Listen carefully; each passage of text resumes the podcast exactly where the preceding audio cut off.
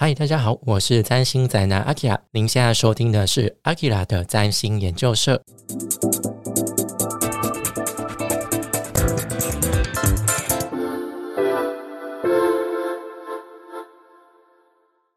嗨，大家好，我是占星宅男阿 k 拉。今天要来聊聊二零二二年十一月份的重点星象解读。老样子一样，邀请到茶站的小茶来跟我一起聊聊。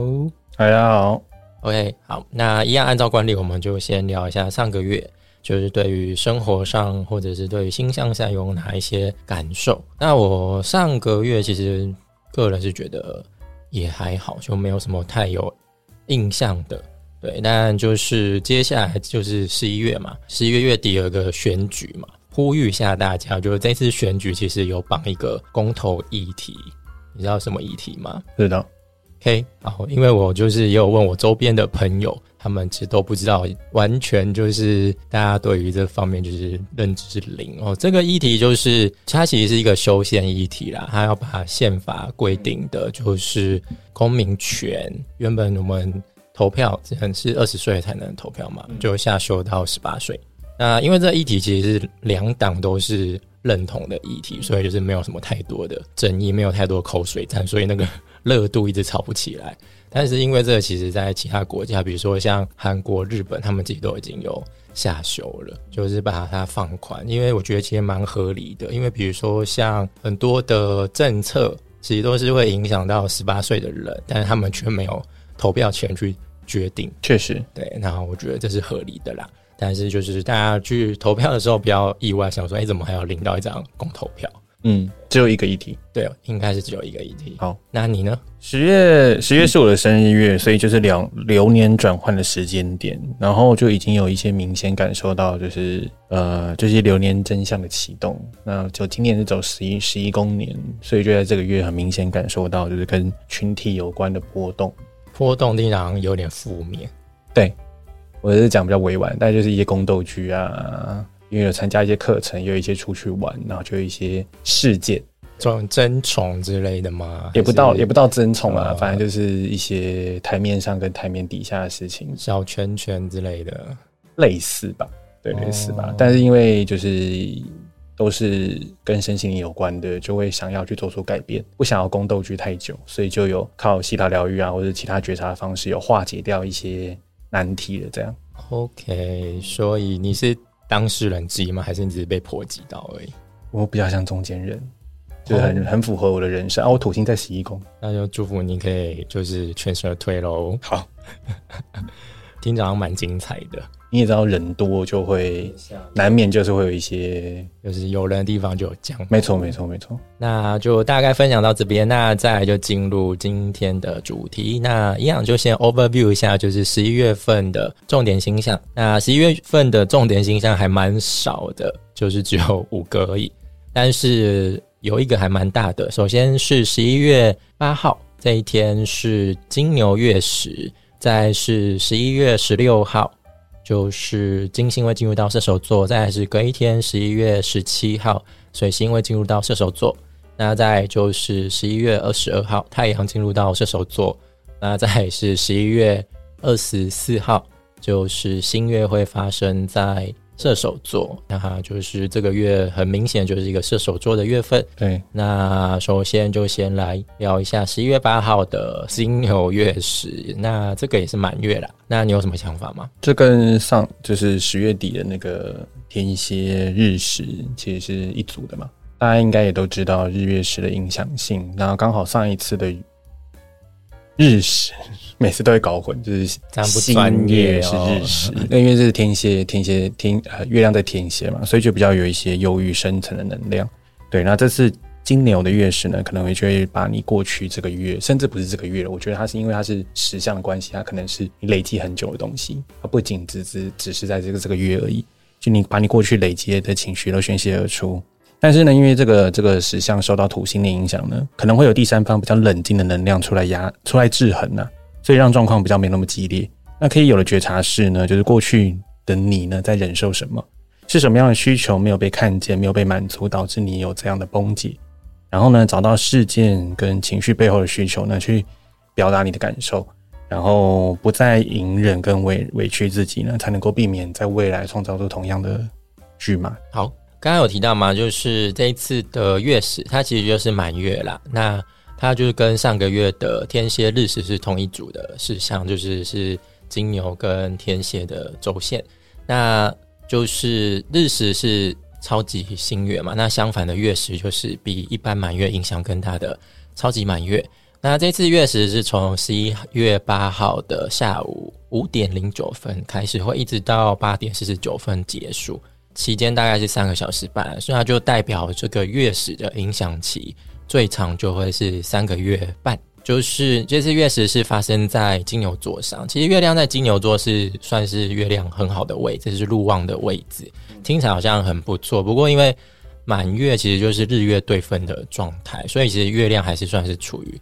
受到太阳伤害的这一组月食是日月对分，然后它又跟凶星土星形成一个三角压力，然后月亮又是落在凶宫十二宫内，然后它的定位星金星又路线当中，因为金星这时候是在天蝎座上，所以整体而言，我觉得这个月亮就有种被框住、无法动弹的感觉。就虽然说它的状态可能看起来好像很不错，但其实它内在可能有很多需要去解决的问题。那再来就是。这一组日月时的日月对分就是六跟十二宫上了，月亮在十二宫，然后太阳是在六宫。那以世俗层面来看的话，就暗示着疾病的议题，那可能又会持续受到关注，或是又有进一步的发展，或者是后疫情时代所延伸出来的一些心理上的疾病，可能就会受到讨论。比如说，像前阵子就有人来讨论，比如说像现在很多人就是因为居家工作已经很习惯了，反而变得很不想回去上班之类的。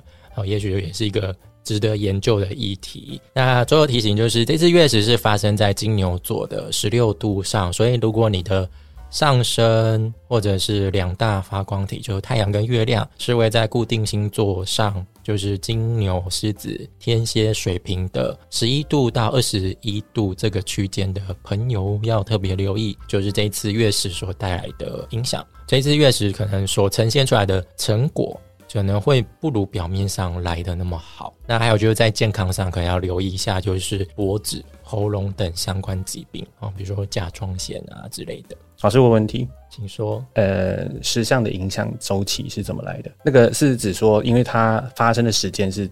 是根据它发生的时间呢，还是对？就是根据托勒密书上所记载的，就是如果是日食的话，它从开始到结束的时间这个期间就会是，它是以年计算的，那月食就是以月计算。哦，原来，然后所以我们这一颗今天这一颗是发生三点五小时，差不多，所以它就会影响三点五个月。Yes，哦，没有错。第一次学习到好，那再就是十一月十六号，就是金星会进入到射手座。那小蔡，你有什么看法？嗯，金代表就是呃享乐跟欢愉的金星来到射手座，就其实可以趁着每次讲的就觉得很尴尬，就金星就是一个很很很。没感觉的星星，为何？就是它就是享乐嘛，所以就可能可以趁着就是好天气，还没太冷，然后也不会太热的那个秋天呢，去安排小旅行啊，为你生活带来乐趣。那或者是参加图书会啊，或者在北投图书馆找一本好书，度过一个悠闲且充满知识性的下午，也是一个不错的选择。为什么一定要北投图书馆？因为有大自然。就是有一种其他图书馆不行，有一种你有一种就是，如果你是住在台北市、新北市的人，你要到北投，感觉是一个小旅行的感觉，这是相对距离的。有嗯，好哦，可能对某些人来说，如果没去过的人，对我的看法就是，金星就是他离开天蝎。座嘛，因为之前金星在天蝎座是路线状态嘛，那就是来到射手国度，呃，就是金星它在这里就是其实是处于游离的状态，没有太强烈的尊贵力量。那游离状态其实就是一种无家可归的状态，它也不知何去何从，那也没有任何准则可以依靠。尽管金星是阴性行星，但是可能跟就是性质干热的射手不是那么的契合啦，但本质湿热的。金星在它在这边其实还是有相同的热的性质在，所以热的性质被加强了。那金星它在这边多少还是会展现出它的积极性。那金星在这里就是会展现出它对于喜好啊、欢愉的狂热，就是容易把那种兴趣转变成专业，然后一不小心可能就变成某一方面的专业知识仔。而且是非常始终、非常坚信不疑的那一种。对，因为其实乐肝的性质，肝是一种分离性，所以他就是会很坚守，就一直活在他的象牙塔当中，然后会表现出他的热爱、他的狂热，就有那种狂热传教士的感觉。那大概就是十一月十七号，就是水星会来到射手座。那你有什么想法吗？水星之前在天蝎就是一个只讲重点，或是一些因为天蝎是五神星座嘛，他非必要不会说出他要说的话。但是来到射手座之后，就会变得，因为他水星在射手是他入线的位置。所以呢，比较容易词不达意或是没重点，然后反差感蛮大的。所以接下来这个月的沟通呢，可能都会不太顺利。建议不要设定太长的开会时间，共同讨论出大方向就好，不用过度专注在细节当中。好，再来就是我的看法，就是水星是中性的嘛，那它其实在射手座不是一个很好的位置，是路线的位置，因为水星来到这边就有点像是，呃，原本它就是被。限制在只能在 A 四大小的纸上书写，那你忽然给他一整个大平台去创作，顿时多了很多发挥的空间。所以水星他就是不知道该遵守哪些规矩啊，他知道他是自由的，所以他在这边就是会缺乏自我约束，会缺乏得体的行为，或者是缺乏专注力的。所以水星其实在这段期间是很不可信的，所以大家要多加留意。然后就是那些夸大不实的内容，其实都是非常有问题的。那刚才就是前面有提到金星进入到射手座，那再来就是水星进入到射手座嘛。那金星跟水星他们在射手座上的旅程，就是陆陆续续都会跟位在双子的火星形成对分相，那另外也会跟双位在双鱼座的木星形成四分相。那这几组相位可能就是会带来一些冲突或者是磨合，可能是关于理念的，或者是关于某些。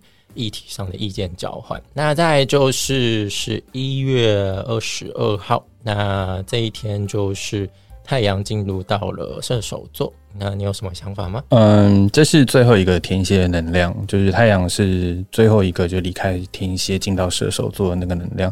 所以呢，我也觉得说，可能是之前的那个金牛月食的余波总算有个段落。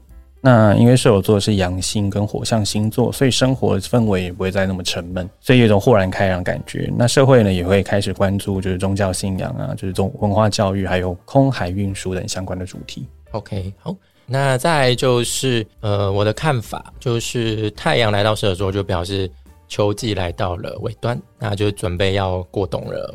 那之前就一直有提到，我就会把太阳比喻成就是。某一种长辈，那太阳来到这边就会像是一种乐观开放，而且比较有包容性的长辈，那就会经常带来许多一种人生智慧啊、独到的见解，跟他们相处可能就会经常打开眼界。那未来一个月，太阳在射手国度上跟其他行星形成相位的时候，那可能就是这位长辈要带你出去。见见世面的时候了，那就建议就是未来一个月大家不要给自己设限，才不会变成就是安逸的井底之蛙哟。也顺便祝福一下未来一个月太阳射手的各位生日快乐喽！好，那再就是这个月的最后一个星象，那就是十一月二十四号，那就是射手星月。那小常你有什么看法呢？这个射手星月好像蛮干净的，好像就没有跟其他的星星产生相位。那因为有点绝举接近，就是二十六号的选举日，所以又发生在一宫这个星月发生一宫，所以很有新气象的感觉。